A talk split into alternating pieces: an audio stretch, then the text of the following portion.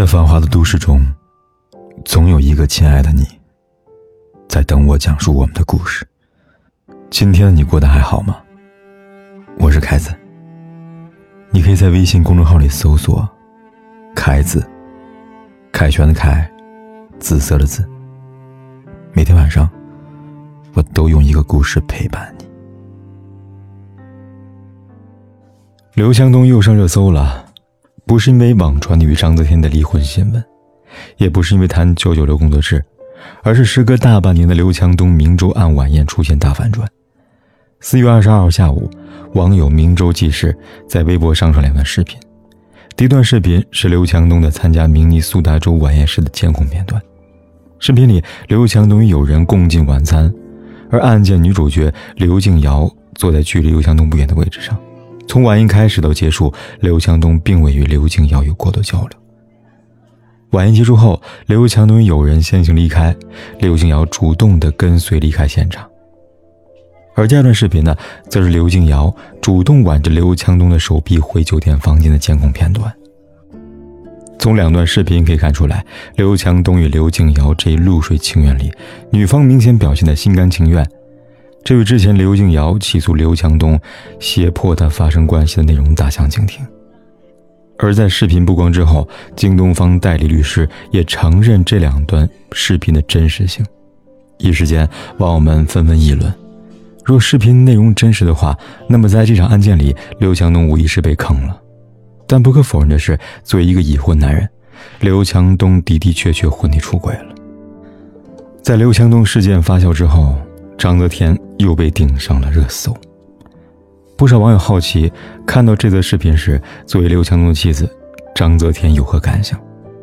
早在去年，刘强东涉嫌性侵时，便有网友呢将目光聚集在章泽天身上。很多人心疼她老公出轨，也有很多人等着看她笑话。网上随便一搜，关于章泽天和刘强东离婚的争议便有不少。有人说。如果奶茶妹妹和刘强东离婚了，我再也不相信钱了。有人说，奶茶妹妹如果离婚，我就敬她是新时代独立女性。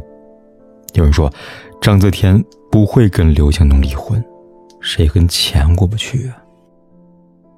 简单来说，网友的观点无非是：章泽天若是不和刘强东离婚，那么她就是为了钱；要是她和刘强东离婚了，那么她就是新时代独立女性了。似乎章泽天只能以离婚这条路来证明自己是独立女性了，除此之外别无他法。对此，我不禁想问：难道女人只要被捆绑上妻子的角色，她的结婚离婚就只和丈夫的金钱有关吗？难道女人只要被捆绑上妻子的角色，她的离婚结婚就必须遵循大众的指向吗？难道女人只要被捆绑上妻子的角色，她就不是新时代的独立女性了吗？说实在的，我不敢苟同。在我看来，一个新时代女性的标志是，不管旁人怎么评定事情的对错，她内心都有一个标杆，来做出自己认为正确的决定吧。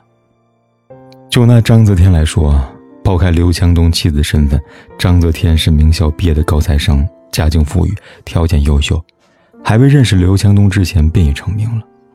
嫁给刘强东之后，她没有甘心当一个成功男人背后的女人，而是选择站在刘强东身后，扛起了京东主母的身份。正如章泽天对刘强东说的那样：“我的野心绝不是做你的妻子。”不可否认，他有那个野心，也有那个能力。出时尚圈，与比尔盖茨同桌交谈，从涉世未深的大学生，成长为京东夫人，其中的艰辛。又有谁能看到呢？旁人只看到章泽天嫁给刘强东之后所拥有的地位资源，殊不知章泽天自身的流量为京东制造多少利益。这段婚姻对他们来说其实是双赢的。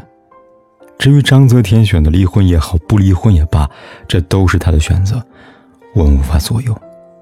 但可以肯定的是，在这段婚姻里，他不是弱者，更不需要理睬网络上不知所云那些声音。说起来，这个时代，章泽天式的女人并不少见。陈思成出轨时，佟丽娅默不作声，不少人说佟丽娅太委曲求全了。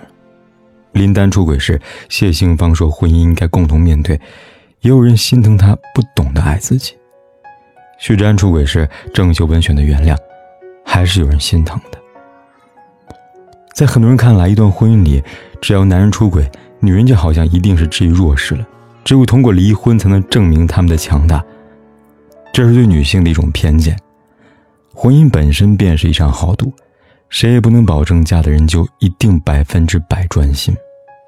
婚姻的好坏也不能直接定义女人的社会地位的高低。更何况，世人对于离婚的女性向来带有偏见。前段时间，杨幂在节目中与男嘉宾亲密互动，引发了热议。不少人觉得，杨幂作为一个离婚妇女，乱撩男嘉宾是一种婊的表现。自打杨幂离婚后，这样的争议便不绝于耳了。似乎这些自带流量的女性，只要感情出了问题，无论离不离婚都是罪恶。可难道杨幂离了婚，就只能是刘恺威的前妻，而不能是她自己吗？想起之前有媒体采访，问杨幂想不想回到过去，她说：“我不想回去，我觉得现在挺好的。我现在有什么不开心不快乐的吗？为什么回去呢？我是活在当下呀。”是啊，离婚是杨幂人生里所做出的一个选择，她承受这个选择的伤痛，也坦诚面对这个选择带来的好处。同样的，张泽天式的女性，在面对婚姻时做出的选择又何尝不是如此呢？每一个选择都有利弊，他们只是在可控范围内做出他们认为较好的一个选择，而这并不能作为评定他们的强大与否的一个标准。每个人的婚姻爱情其实都是如人饮水，冷暖自知的，好坏与否，除了他自己，旁观者最多只能议论，但绝没有权利为他的爱情下达定义。有时候当局者不迷，旁观者却自以为看得清楚。微信上有个读者和我表达过类似的烦恼，他说，嫁给丈夫以后，丈夫对她还算不错，但娘家和婆家的亲戚都让她烦不胜烦。生完孩子之后。她想去工作了。婆家说：“儿媳妇，你不用这么拼了，家里养得起你，留在家里带孩子吧。”娘家说：“你看你嫁了个什么人呢？生完孩子没多久就让你去上班了，一点都不心疼你呀。”工作之余，她想提升自己，跨领域学习金融知识。婆家说：“儿媳妇，上班就算了，学那些对一个女孩有什么用啊？不如回家多陪陪孩子吧。”娘家说：“你这么多累啊，你老公怎么不拦着你呢？”他向我抱怨，他说：“我真的不知道那些外人到底怎么想的。婆家觉得我不太懂事，娘家又觉得老公对我不好。我跟老公的感情我自己不知道吗？他们这样的指手画脚，除了给人添堵，还有什么意义呢？”他说：“不要说我上班、创业、学习了，都是老公支持的事情。”就算他真的有些不理解，又能怎么样呢？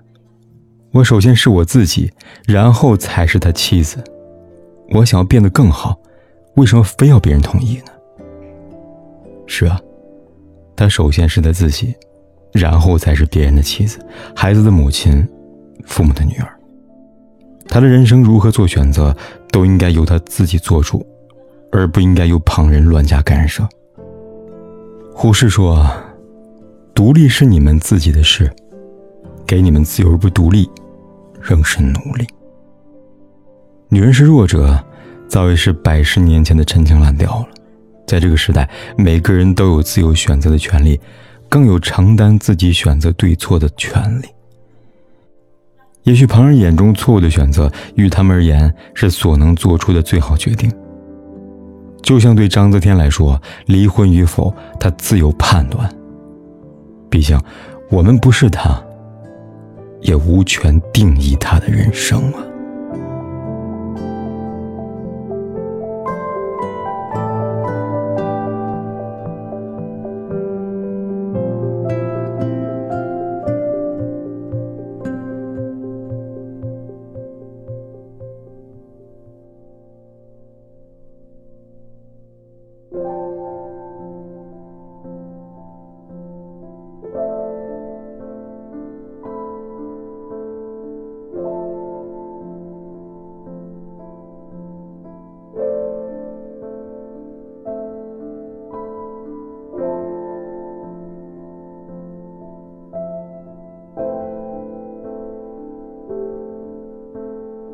管天有多黑，夜有多晚，我都在这里等着，跟你说一声晚安。